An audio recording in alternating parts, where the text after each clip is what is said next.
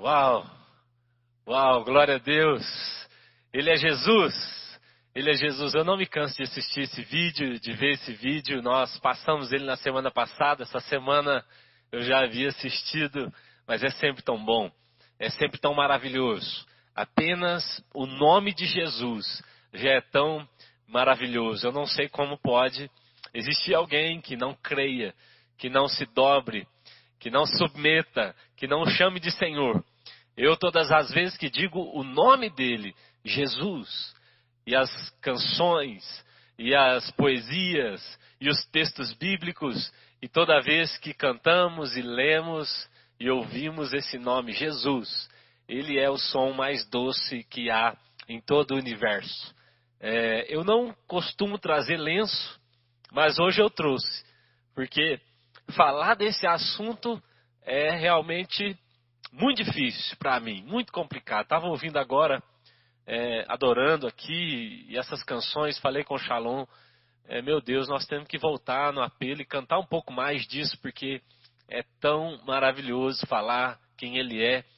Uh, eu ouvi uma parte de uma música, eu acredito que é um espontâneo Shalom, eu não, eu não tinha ouvido mais, mas quando vocês cantam, que me falte qualquer coisa, mas não me falte a sua presença, é um espontâneo aqui de vocês. É, assim, mas eu isso reflete o coração, né, desses ministros, mas reflete o coração dessa igreja também. Que nos falte tudo, mas que não nos falte a presença do nosso Deus. Moisés disse: Eu prefiro, eu encaro um deserto, eu encaro lugares de escassez. E eu não teria problema no deserto ver as coisas faltarem, mas que não me falte o Senhor, que não me falte a Sua presença. Eu ando quando eu leio que o povo no deserto enjoou do maná, isso mexe comigo porque eles refletem a igreja. E a igreja corre o risco de enjoar do maná. E a Bíblia diz que o próprio Cristo avisou: Eu sou o maná, eu sou o pão que veio do céu. Nós não podemos nunca nos enjoar de Cristo. E essa é a razão dessa série de mensagens. Queremos falar mais sobre quem é, quem é Jesus. Porque Jesus é apaixonante. A razão por muitos não estarem apaixonados por ele é porque não o conhecem. Essa é a única razão. É a mais óbvia, porque quem o conhece, de fato, não consegue mais viver sem ele. Não consegue não se apaixonar por Jesus. Então eu espero que nessa noite o Senhor te toque profundamente. Eu não sei de que maneira esse vídeo chegou até você. Eu não sei de que maneira esse link chegou até o seu celular. Mas eu sei que há uma mensagem hoje pronta preparada nos céus para o seu coração. E a mensagem é Jesus. Esse nome, esse homem, essa pessoa. E eu creio que essa mensagem, a mensagem mais poderosa do universo, é a mensagem que nós precisamos para ter a nossa vida completamente transformada. Então, se você ainda pode, envia rapidamente esse link para outras pessoas. E nós queremos ler alguns textos da Bíblia e falar a respeito de Jesus. Quem é Jesus? Quem é Cristo? Eu contei aqui para vocês alguns, algum tempo atrás que ter uma experiência com Jesus foi o que consolidou a minha fé. Mais do que saber aquilo que já me disseram sobre ele. Mais do que saber aquilo que os meus pais viviam sobre Cristo. Mais do que saber aquilo que a igreja me mostrou sobre Jesus. O dia que eu tive uma experiência pessoal com ele, em que eu o conheci, então a minha fé passou a ser uma fé consolidada. Saber quem Cristo é não muda Cristo, muda você. Saber quem Jesus é de fato não mudará ele. Na verdade, vai mudar toda a sua história. Moisés disse: Eu vou. O Senhor está me enviando para o maior desafio da minha vida. Eu vou. Mas antes, eu quero te fazer uma pergunta: Quem é o Senhor? Se me perguntarem em nome de quem eu vou, então eu quero saber. Os nossos grandes desafios não serão nada se soubermos quem ele é. Gideão disse: Eu vou. Eu vou ser o libertador de Israel. Eu serei um juiz, mas antes, onde está o Deus das maravilhas que nos contaram quem é o Senhor? Eu vou. Eu encaro qualquer coisa, mas antes de encarar, eu preciso saber quem é Jesus. Quem é Jesus? Essa é a grande pergunta e é isso que nós queremos tentar responder aqui um pouco. A semana retrasada, algumas semanas eu falei um pouco sobre isso. Descobrir quem Deus é muda você. Não se trata, irmãos, de ter uma visão positiva sobre nós. Se trata de ter uma visão correta sobre Deus. Então teremos uma visão correta sobre quem somos. À medida que descobrimos quem Cristo é, também descobrimos quem somos de verdade. O dia que você descobre quem Cristo é, você descobre quem você é. E você nunca mais quer ser outra pessoa. A W. Tozer disse isso e eu tenho repetido essa frase muitas vezes. Ele diz: aquilo que você pensa de Deus é a coisa mais importante sobre você. Não muda Deus, mas muda você, muda a mim. É por isso que o salmista pode dizer: O Senhor é o meu pastor. E agora que eu sei quem é o Senhor, e agora que eu te conheço, é um pastor, é um bom pastor, agora eu sei que eu serei guiado pelos lugares bons, pelos lugares ruins, e nada me faltará. Porque se eu tenho o Senhor, eu não tenho falta de mais nada. Aleluia, aleluia. A pergunta que foi feita pelos séculos a pergunta que tentaremos responder, apesar de saber que é ainda algo que não se esgota, a pergunta é: quem é Jesus? Quem é Cristo? Então, eu quero que você comigo abra a sua Bíblia. Nós vamos ler dois textos da palavra de Deus. O primeiro está em João, capítulo 1, a partir do verso 1. João, capítulo 1, a partir do verso 1. Depois nós também leremos Colossenses capítulo 1. João capítulo 1. A partir do verso 1, a Bíblia diz assim: No princípio era aquele que é a palavra. Ele estava com Deus e era Deus. Ele estava com Deus no princípio.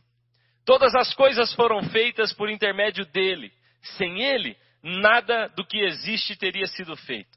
Nele estava a vida, e esta era a luz dos homens. A luz brilha nas trevas, e as trevas não a derrotam. Surgiu um homem enviado por Deus chamado João. Ele veio como testemunha para testificar acerca da luz, a fim de que por meio dele todos os homens crescem.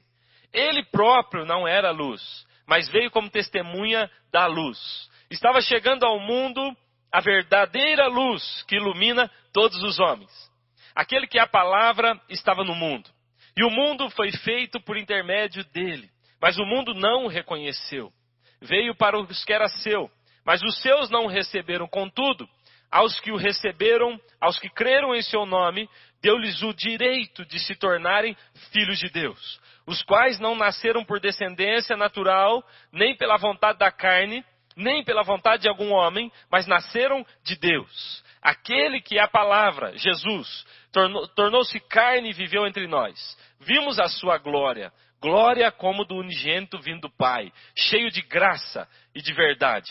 João dá testemunho dele, ele exclama: Este é aquele de quem eu falei, aquele que vem depois de mim. Ele é superior a mim, porque já existia antes de mim. Todos recebemos da sua plenitude graça sobre graça, pois a lei foi dada por intermédio de Moisés, a graça e a verdade vieram por intermédio de Jesus Cristo. Ninguém jamais viu a Deus, mas o Deus unigênito, que está junto do Pai, o tornou conhecido. Aleluia. Agora olha o verso 29. No dia seguinte, João viu Jesus aproximando-se e disse: Vejam, é o Cordeiro de Deus que tira o pecado do mundo. Aleluia. Agora, Colossenses capítulo 1. Colossenses capítulo 1. Eu quero te desafiar nessa semana ainda a ler e meditar em Colossenses 1, 2. Especialmente o 1 e o 2, mas o 3 também. É tão profundo e eu quero ler algumas coisas aqui de Colossenses. Diz assim, capítulo 1, no verso 15. Olha que maravilhoso. Diz assim: Ele é a imagem do Deus invisível, o primogênito sobre toda a criação, pois nele foram criadas todas as coisas nos céus e na terra, as visíveis e as invisíveis, sejam tronos ou soberanias, poderes ou autoridades, todas as coisas foram criadas por ele e para ele. Ele é antes de todas as coisas, e nele tudo subsiste. Ele é a cabeça do corpo que é a igreja, é o princípio e o primogênito dentre os mortos, para que em tudo tenha a supremacia, pois foi do agrado de Deus que nele habitasse toda a plenitude e por meio dele reconciliasse consigo todas as coisas, tanto as que estão na terra quanto as que estão nos céus, estabelecendo paz pelo seu sangue derramado. Aleluia, aleluia. A gente não precisava falar mais nada. Aleluia, que texto maravilhoso. Senhor, nós só conhecemos do Senhor aquilo que o Senhor quer se mostrar a nós. A glória do Senhor está em esconder as coisas, mas a nossa está em descobri-las. Hoje, Senhor, nós queremos conhecer um pouco mais sobre quem é Jesus. Como Cristo afirmou a Pedro, quando ele deu a resposta certa, não foi de homem, não foi de carne. A sua resposta, Pedro, ela só é correta porque foi o Espírito que te revelou. Então te pedimos que nessa noite recebamos revelação do Espírito. Queremos a revelação dada pelo Espírito Santo.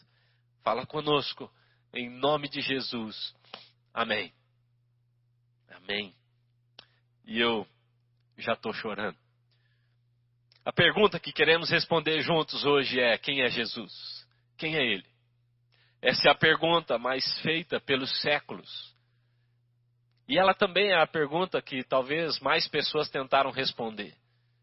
Todas as vezes são inconclusivas, todas as vezes são ainda rasas perto do que de fato deveria ser. Quem é Jesus? Quem é Ele? C.S. Lewis disse assim: Eu necessito de Cristo e não de algo que se pareça com Ele. O Max Lucado disse: O cristão é uma pessoa em que Cristo está acontecendo. Você só se torna cristão quando você sabe quem é Cristo e quando você deixa ele acontecer dentro de você. Lutero, ele disse: uma masmorra com Cristo é um trono, mas um trono sem Cristo é um inferno. Quem é Cristo? Quem é Ele? Tim Keller, pastor americano, ele disse: Você não percebe que Jesus é tudo o que você precisa, até Jesus ser tudo o que você tem. Então, quem é Ele? Quem é Jesus?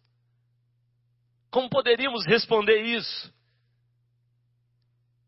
Segundo Coríntios capítulo 4, verso 6, a Bíblia fala que a glória de Deus está na face de Cristo. Toda a glória de Deus está na face de Cristo. A Bíblia fala que a plenitude de Deus apareceu em Jesus.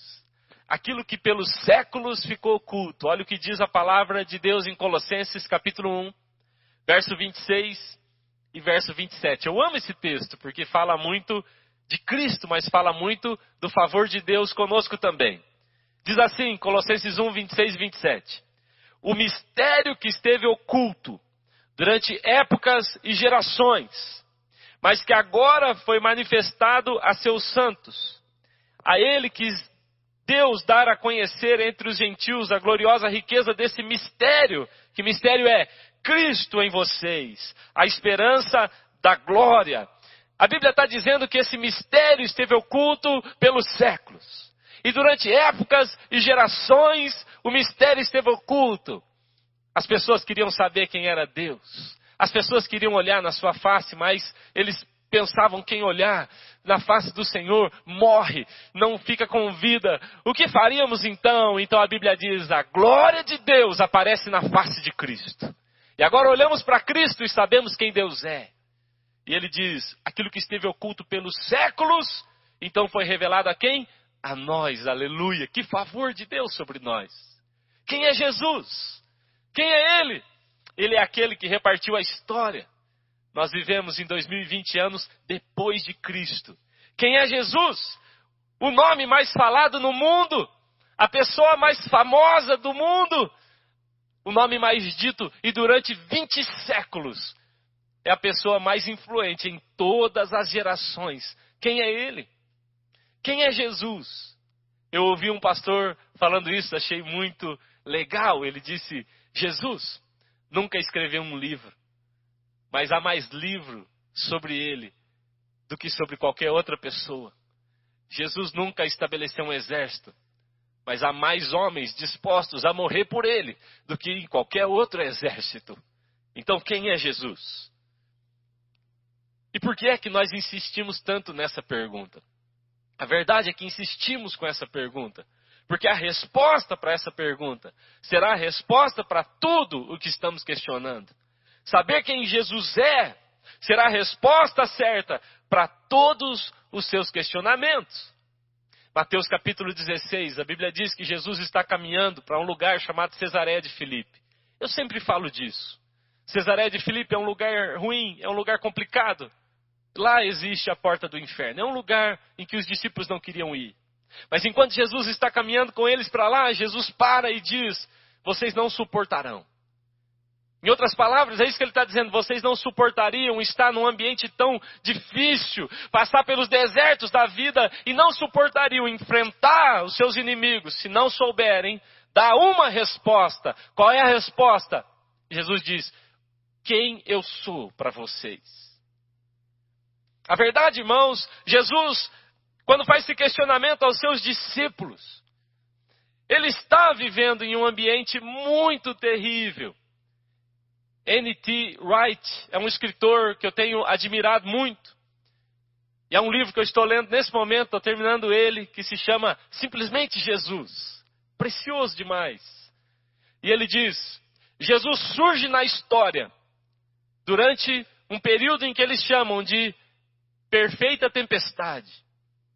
A tempestade perfeita, porque há problema de todos os lados problemas políticos, problemas religiosos, problemas econômicos. Há problemas em todas as partes, mas não, é, não são apenas problemas. N.T. White ele diz: os problemas são sérios. É talvez o período mais sombrio da história. E para ajudar, por 400 anos Deus não fala com a humanidade. Então ele diz: num período sombrio como esse, surge então um raio de luz, uma voz, e é a voz de Jesus. Num período de tempestade como esse, o sol volta a brilhar. E o sol brilha na face de Cristo. E Cristo, quando conversa com os seus discípulos, ele fala: Quem vocês acham que eu sou? Pedro dá a resposta certa. Pedro diz: O Senhor é o Cristo, o Filho do Deus vivo. Jesus fala: isso. É isso, Pedro. É isso que eu vim fazer. Pedro, é isso que eu vim fazer. Ei, pessoal, é isso que eu vim fazer. Porque quando você responde quem eu sou, Jesus diz: agora sobre esta pedra. Que pedra? A resposta. A resposta de Pedro, essa é a pedra, essa é a rocha, a resposta, Ele é Cristo, o Senhor é o Cristo, o Filho de Deus. Ele está dizendo sobre esta revelação, eu vou estabelecer uma rocha na humanidade. A verdade é que tudo é inconstante e volúvel quando você não tem a resposta certa. Tudo é muito ruim e perigoso quando você não tem a resposta certa, quando você não sabe quem é Cristo e que Ele é o Filho de Deus. E ele diz: nessa hora, nessa hora, quando há uma resposta certa sobre quem Jesus é, nessa hora ele diz: eu estabeleço sobre essa verdade uma rocha para a humanidade. Ou a humanidade se coloca sobre essa rocha chamada Cristo e descobre quem Ele é e vive um relacionamento com Ele, ou a humanidade vai viver sempre esvaindo, afundando em seus próprios pecados. Tentaram descrever Jesus ao longo da história.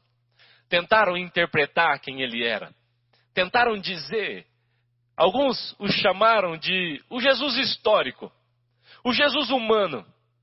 Então, uma parte descreveu Jesus apenas como um homem comum, 100% humano, natural, normal, um profeta, apenas um carpinteiro. Eu tenho vontade de rir.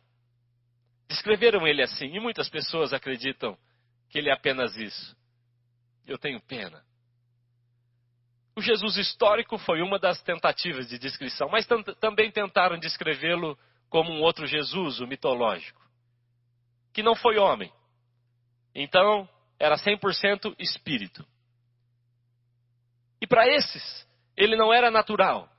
ele não nasceu, ele não tinha carne, ele não tinha osso. Ele não era uma pessoa, ele era uma ideia, ele era um espírito. E muitos acreditam nisso também. Eu tenho pena.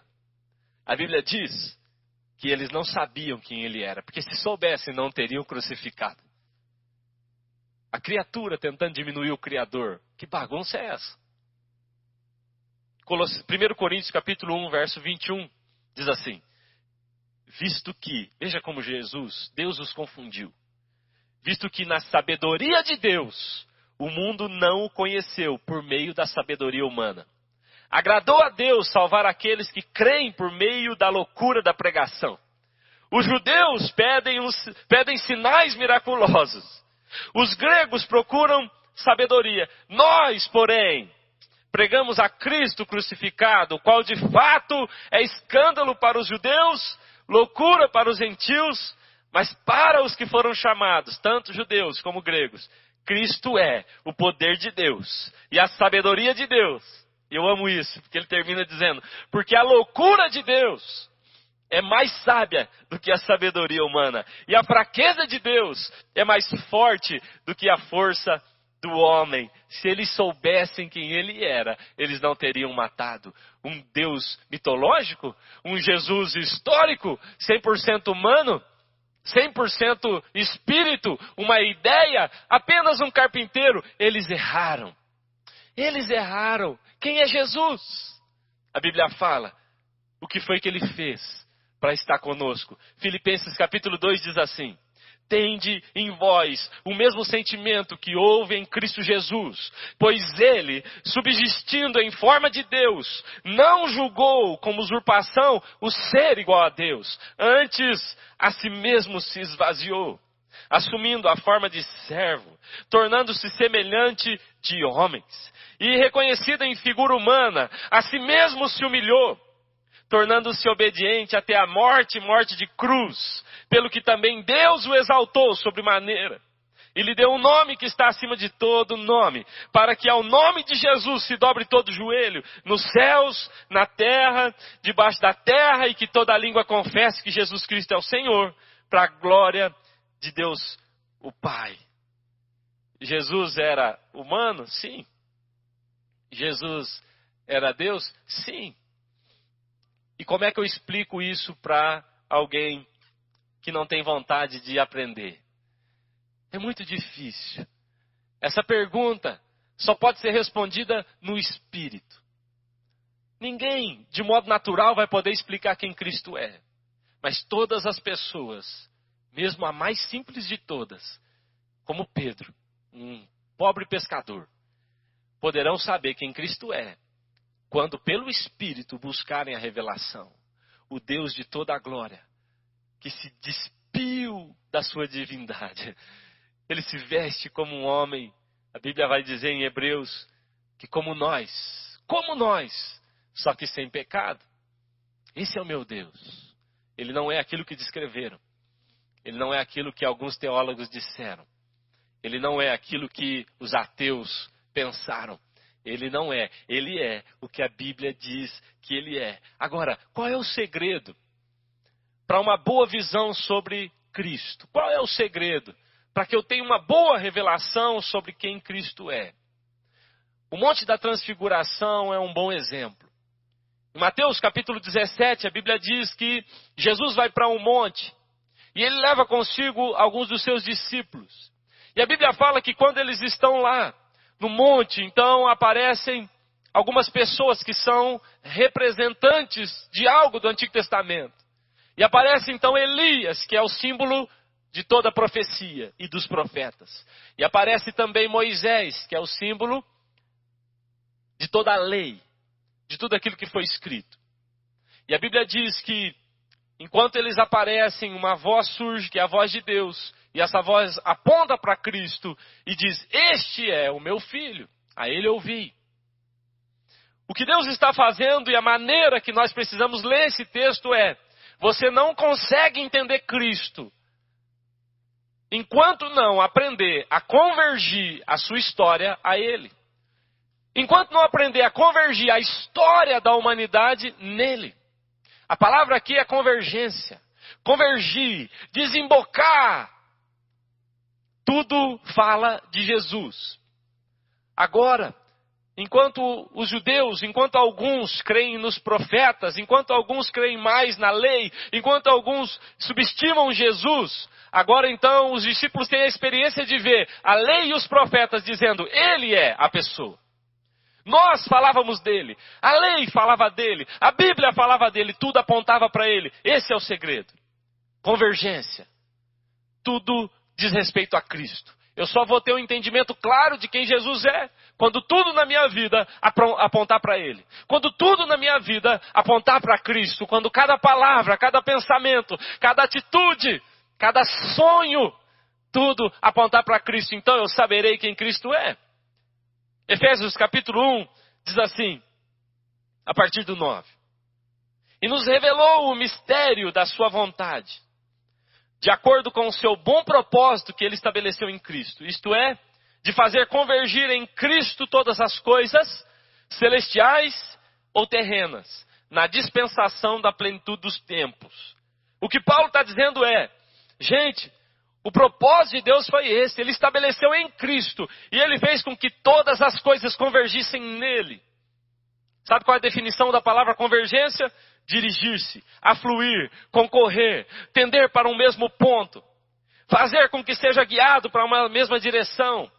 A expressão grega, o símbolo, a, a, a definição grega, o original dessa palavra é colocar todas as coisas juntas sob um princípio unificador ou debaixo de uma pessoa, condensar, resumir.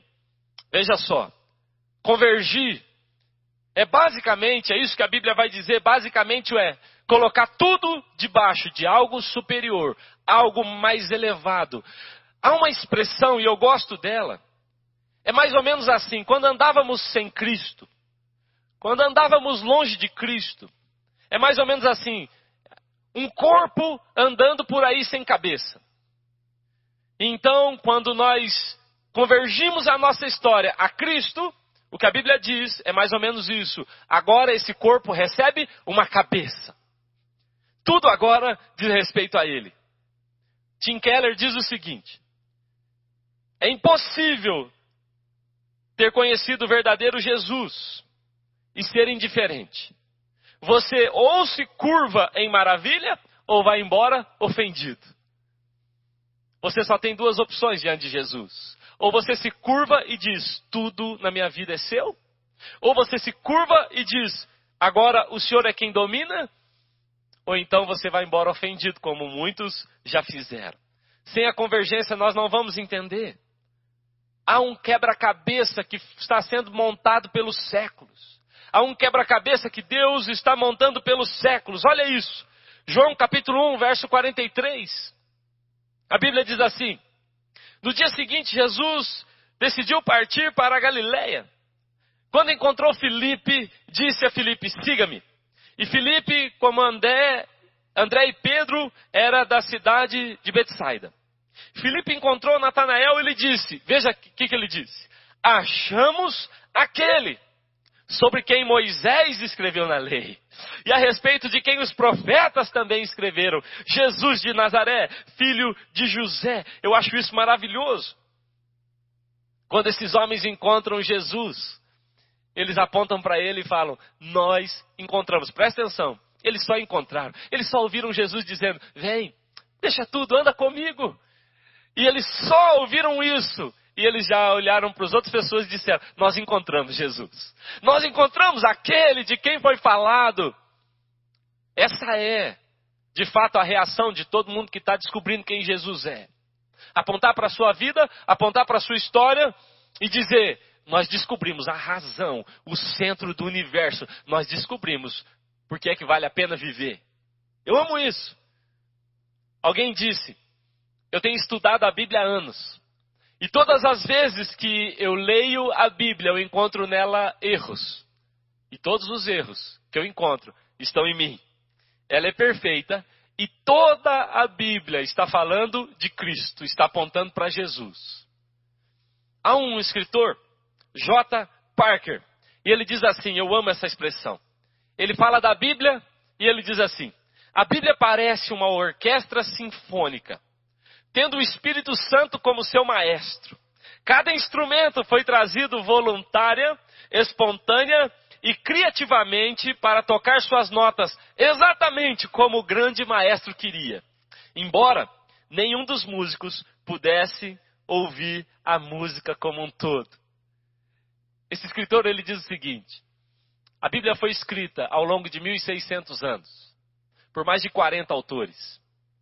Todos eles, apesar de alguns até se conhecerem, a maioria não se conheceu. E ao longo desses 1600 anos, eles tocaram a música e a nota certa, ainda que um não ouvisse a música que o outro estava tocando. Ou seja, tudo alinhado, tudo perfeitamente, tudo apontando para uma pessoa, apontando para Jesus. Quais as chances, quais as probabilidades de Jesus, aleatoriamente, ter se ajustado a todas as profecias do Antigo Testamento? Quais as chances? Eu vou te dizer. Eu quero que você ouça um pouco sobre as profecias que falavam sobre Cristo. Preste atenção. A maioria dessas profecias, elas têm aproximadamente 700 a 900 anos antes de Jesus nascer. Foram faladas. Qual a chance de Jesus se encaixar plenamente em todas elas? Eu vou te responder. A Bíblia fala que ele viria da tribo de Judá que ele seria da família de Davi, que ele nasceria em Belém, que ele viria de uma virgem, que ele seria traído por um amigo, que ele seria vendido por 30 moedas de prata. Zacarias falou isso 700 anos antes de Cristo. Que as 30 moedas de prata seriam lançadas no templo. Que ele seria abandonado pelos seus discípulos. Que ele seria acusado por falsas testemunhas, açoitado e ferido. Isaías falou isso 740 anos de, antes de Cristo que seria esbofeteado e cuspido, escarnecido, que suas mãos e pés seriam transpassados. Zacarias falou isso 800 anos antes de Cristo, que a sua mão e o seu pé seriam transpassados sem que houvesse naquela época morte de cruz. Ainda não havia, e eles já estão falando. Que ele seria crucificado, que seus amigos viriam de longe, seus ossos não seriam quebrados, que ele beberia vinagre, seria sepultado e seria ressuscitado pelo Pai. Sabe qual é a chance de uma pessoa se enquadrar em tudo isso, aleatoriamente, falar eu vou passar, eu vou viver, eu vou me encaixar em todas essas profecias? Sabe qual é a chance? A chance é de um em cem quatrilhões. Sabe como você escreve esse número? Quatrilhões. Você coloca o número um e coloca 17 zeros. Nem a pessoa mais rica do mundo tem isso na conta. Essa é a chance para que Jesus tivesse se colocado em todas as profecias. Na verdade, irmãos, eu quero que você perceba uma coisa. A Bíblia toda fala de Jesus. Sabe qual é o nosso grande erro? O grande erro da humanidade, o maior dos nossos erros, é tentar conhecer Jesus a partir apenas do Novo Testamento. Nosso maior erro talvez seja esse. Nós estamos tentando conhecer Cristo e saber quem Ele é apenas a partir do momento em que ele surge na história. Na história nossa. Mas a verdade é que pelos séculos ele sempre esteve lá. A verdade é que toda a Bíblia fala dele. E nós erramos quando olhamos para o Novo Testamento e tentamos definir Cristo a partir disso apenas. Olha o que Colossenses fala, capítulo 2, verso 17. Estas coisas ele aponta, quando ele está falando do Antigo Testamento, elas são as sombras do que haveria de vir. A realidade, porém, encontra-se em Cristo. Ele aponta para o Antigo Testamento e fala: tudo aquilo era sombra, a realidade está em Cristo. Hebreus capítulo 8, verso 5 diz assim: Eles servem num santuário que é a cópia.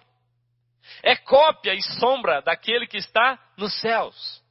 Já que Moisés foi avisado, quando estava para construir o tabernáculo, então Moisés foi avisado o seguinte: tenha o cuidado de fazer tudo segundo o modelo que lhe foi mostrado no monte. Ele está dizendo aquilo que vocês viram, aquilo falava de Cristo.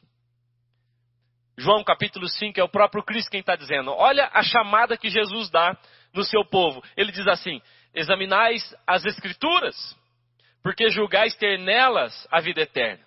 E são essas mesmas escrituras que testificam de mim. Contudo, não quereis vir a mim para terdes a vida. Aqueles fariseus, aqueles saduceus, eles se acostumaram a ler a Bíblia e, e liam uma parte do Antigo Testamento. Alguns criam no Pentateuco, alguns criam um pouco mais. No Pentateuco, nos Salmos e em alguns profetas. E Jesus está falando desse texto, porque até ali a Bíblia não havia sido escrita ainda no Novo Testamento. Então Jesus fala: vocês examinam o Antigo Testamento, vocês olham para aquilo, e vocês não conseguem me ver. Mas a verdade é que tudo aquilo fala de mim, testifica sobre mim. Há um alemão, Abraham Kuyper, e ele diz o seguinte: não há um único centímetro quadrado em todos os domínios da existência humana sobre a qual Cristo, que é soberano sobre tudo, não clame, é meu. ele diz assim: quando Cristo voltar, ele vai colocar as mãos em tudo, tudo que existe, e ele vai dizer: meu, tudo é meu, sempre foi meu, foi tudo criado para a minha glória e para o meu prazer.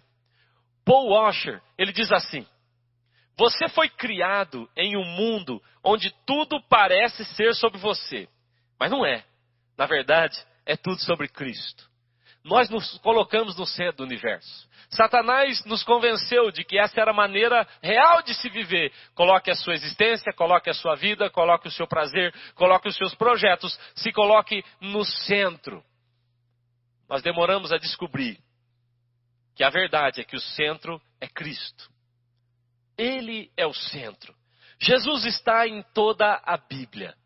Toda a Bíblia fala dele. O Antigo Testamento está apontando para algo que aconteceria. Nós temos várias pré-figurações. Nós temos várias tipificações no Antigo Testamento sobre quem é Cristo: o Cordeiro, o Isaac, o José. Aquele José que se entregou pelos irmãos aponta para Jesus. O cordeiro que foi morto antes da fundação, que fez roupas para Adão e para Eva, ele aponta para Cristo. Moisés aponta para Cristo. Gideão aponta para Cristo. São os salvadores, são os libertadores, ainda que imperfeitos. Deus está dizendo: algum dia surgirá alguém com as mesmas marcas, só que sem pecado. Presta atenção no que eu vou ler. Olha só. Jesus é o cordeiro, lá em Gênesis. Lá em Êxodo, ele é o cordeiro da Páscoa.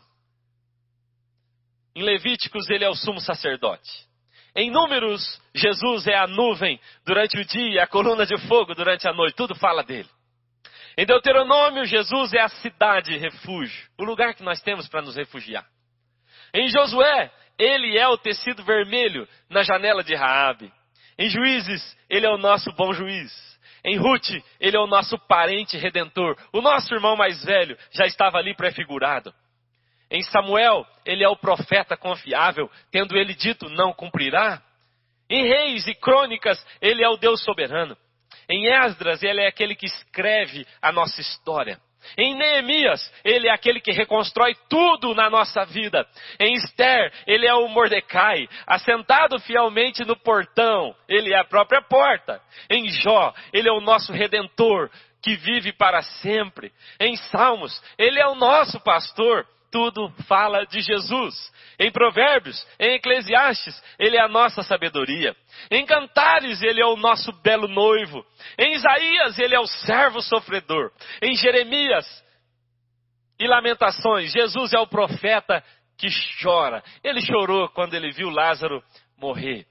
Em Ezequiel, ele é um maravilhoso homem de quatro faces. Tente fazer um quadro para você ver. Em Daniel, ele é o quarto ser, ele é o quarto homem, aquele que surge dentro da fornalha. Em Oséias, ele é aquele que nos ama de maneira fiel. Em Joel, ele é aquele que nos batiza com o Espírito Santo e com fogo. Em Amós, ele é aquele que leva os nossos pardos. Em Obadias, ele é o nosso Salvador. Em Jonas, ele é o grande missionário. Ele é aquele que leva a palavra ao mundo. É aquele que se jogou nas águas para a nossa salvação. Em Miqueias, ele é o mensageiro dos pés formosos. Em Naum, ele é o vingador. Em Abacuque, ele é a sentinela. Em Sofonias, ele é o Senhor poderoso para salvar. Em Ageu, ele é o restaurador da nossa esperança e nossa herança perdida. Em Zacarias, ele é a nossa fonte. Em Malaquias, ele é o filho da justiça, aquele que cura com as suas asas. Você percebe? Nada, nada está desassociado. Tudo está falando dele. Tudo aponta para Cristo. Nós subestimamos a centralidade de Jesus. E é por isso que nos falta entendimento.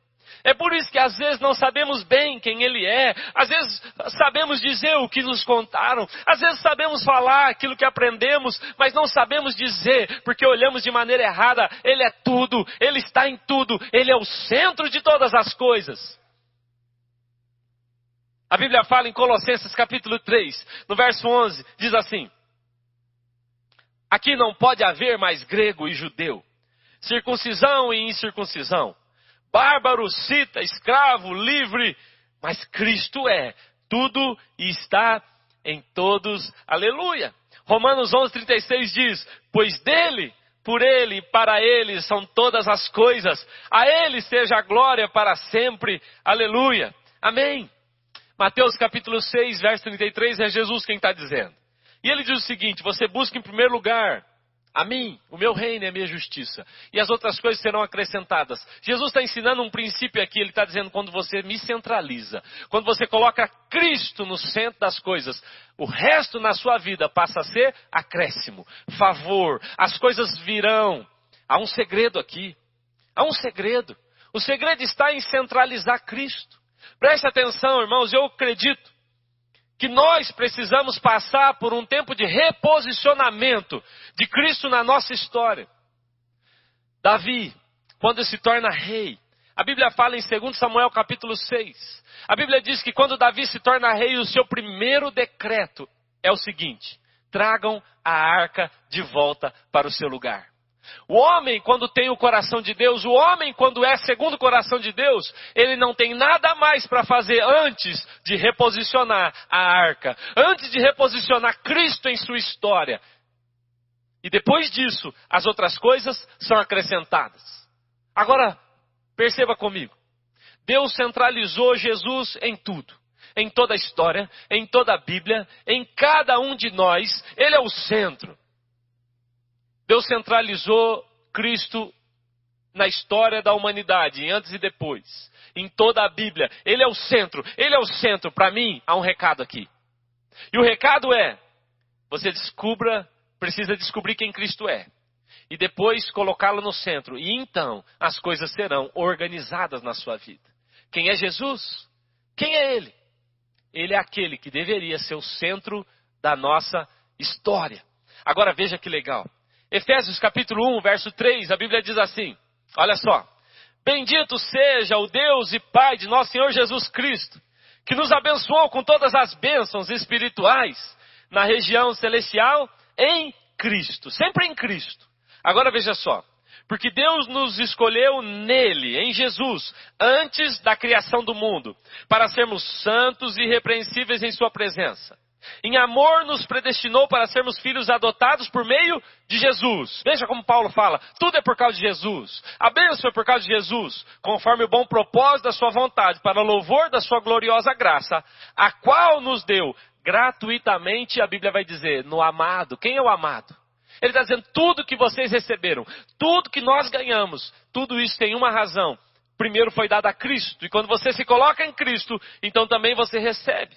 Nele temos a redenção. E a Bíblia vai dizer: e ele fez tudo convergir em Jesus, o Deus dos séculos, o Deus da história, colocou Cristo no centro. E se você e eu não colocarmos, nunca saberemos quem ele é. A verdade, irmãos, é que a gente pode fazer as pesquisas que quisermos, as leituras que quisermos, os estudos que quisermos, e nunca saberemos quem Cristo é, a não ser que ele queira se revelar a nós. E a verdade é que ele está se revelando apenas àqueles que estão colocando ele no centro. Aqueles que disseram, a partir de agora, tudo na minha vida vai convergir a Cristo. Eu não vou ter mais uma atitude, eu não vou ter mais uma palavra. Tudo vai convergir nele. Quando eu entendo que ele é o Deus de toda a história, mas principalmente ele quer ser o Deus da minha história, então eu passo a começar a entender quem é Cristo Quem é Jesus? Eu amo pensar que o Deus dos céus, o Deus dos séculos, o Deus majestoso, o Deus cheio de glória, o Deus assentado no seu trono. Eu amo pensar que ele um dia se despiu e se fez homem para que nós pudéssemos saber quem ele é. A Bíblia faz algumas perguntas. Os discípulos disseram: Quem é esse que vem? Quem é esse que até o vento e o mar lhe obedecem? Quem é? Isaías falou: Quem é esse que vem com roupas sujas de sangue? Quem é?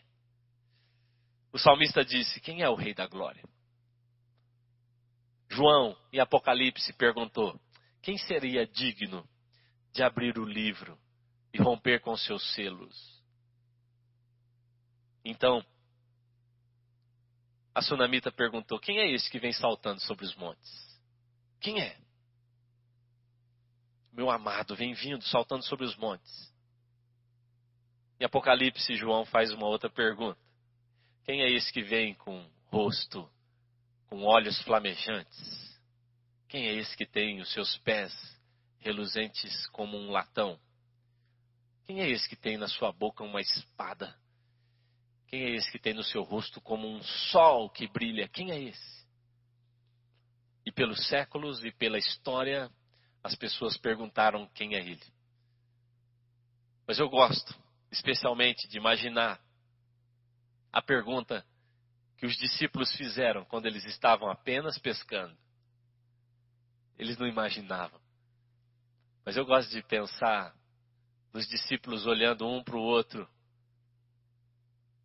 e se perguntando: quem é esse que vem ali pela praia? Quem é esse que vem andando aí pela praia? Eles não sabiam quem era ainda. E lá vem Jesus, pela praia. Porque, irmãos, eu quero afirmar isso a você, essa afirmação que eu tenho feito a mim. Não vale muito saber quem Cristo é para os outros se eu não sei quem Ele é para mim. O grande prazer da minha vida está em dizer: meu Deus, meu Jesus, um Deus pessoal, um Deus que é meu, que me conhece. Eu sou dele, eu sou do meu amado, mas ele também é meu. E de repente aqueles simples discípulos, eles estão na praia, em toda a sua vida eles ouviram falar do glorioso Deus, o Deus distante, excelso, invencível, o Santo de Israel. Eles ouviram falar de um Deus distante deles. De repente, ele vem andando pela praia. E alguém poderia perguntar: quem é esse? Alguém respondendo dizia: Ele é um carpinteiro. Vem vindo ali o filho de Maria e de José. Vem vindo ali alguém cujo rosto não vale a pena olhar. As pessoas se curvam, se viram e não querem olhar. Homem de dores. Vem vindo ali alguém normal, alguém comum. Mas de repente aqueles discípulos percebem que ele não é assim. E no momento exato em que eles olham para Jesus, eles percebem que aquele ali é de fato a pessoa que vale a pena conhecer e dedicar sua vida para conhecê-lo em toda a sua existência. Bill Johnson, ele diz assim: Você é salvo quando acredita em Jesus, mas você é transformado quando percebe que ele também acredita em você. Ele não é só um Deus distante. Ele é Cristo, perto, aí na sua sala agora, aí no seu sofá com você. Ele não é uma ideia, ele não é uma religião, ele não é apenas um espírito, ele é uma pessoa que aparece nas praias da nossa vida. Quando nós achamos que já não há mais saída, que a nossa vida vai ser isso só, então ele é aquele que vem saltando sobre montanhas olhos de fogo, pés de bronze, boca de espada, rosto de sol, e ele surge na nossa praia. Augusto Cury disse: Nunca alguém tão grande se fez tão pequeno para tornar os grandes e os, para tornar grandes os pequenos. Eu vou repetir. Nunca alguém tão grande se fez tão pequeno. Para tornar grande os pequenos. Enquanto nós investimos a nossa vida para saber quem Cristo é, Cristo já investiu a vida dele para nos tornar parecidos com Ele, para que fôssemos a sua imagem e a sua semelhança. Eu não estou falando aqui de uma ideia. Eu não estou falando aqui de alguém que inaugurou uma religião, uma denominação. Nós estamos falando de Cristo. Loucura para alguns, mas para nós não. Para nós ele é o poder de Deus. Escrito em toda a Bíblia, centro do universo, falado em toda a história. Agora quer ser o centro da minha vida e da sua vida também. Eu quero te perguntar mais uma vez: quem é Cristo para você?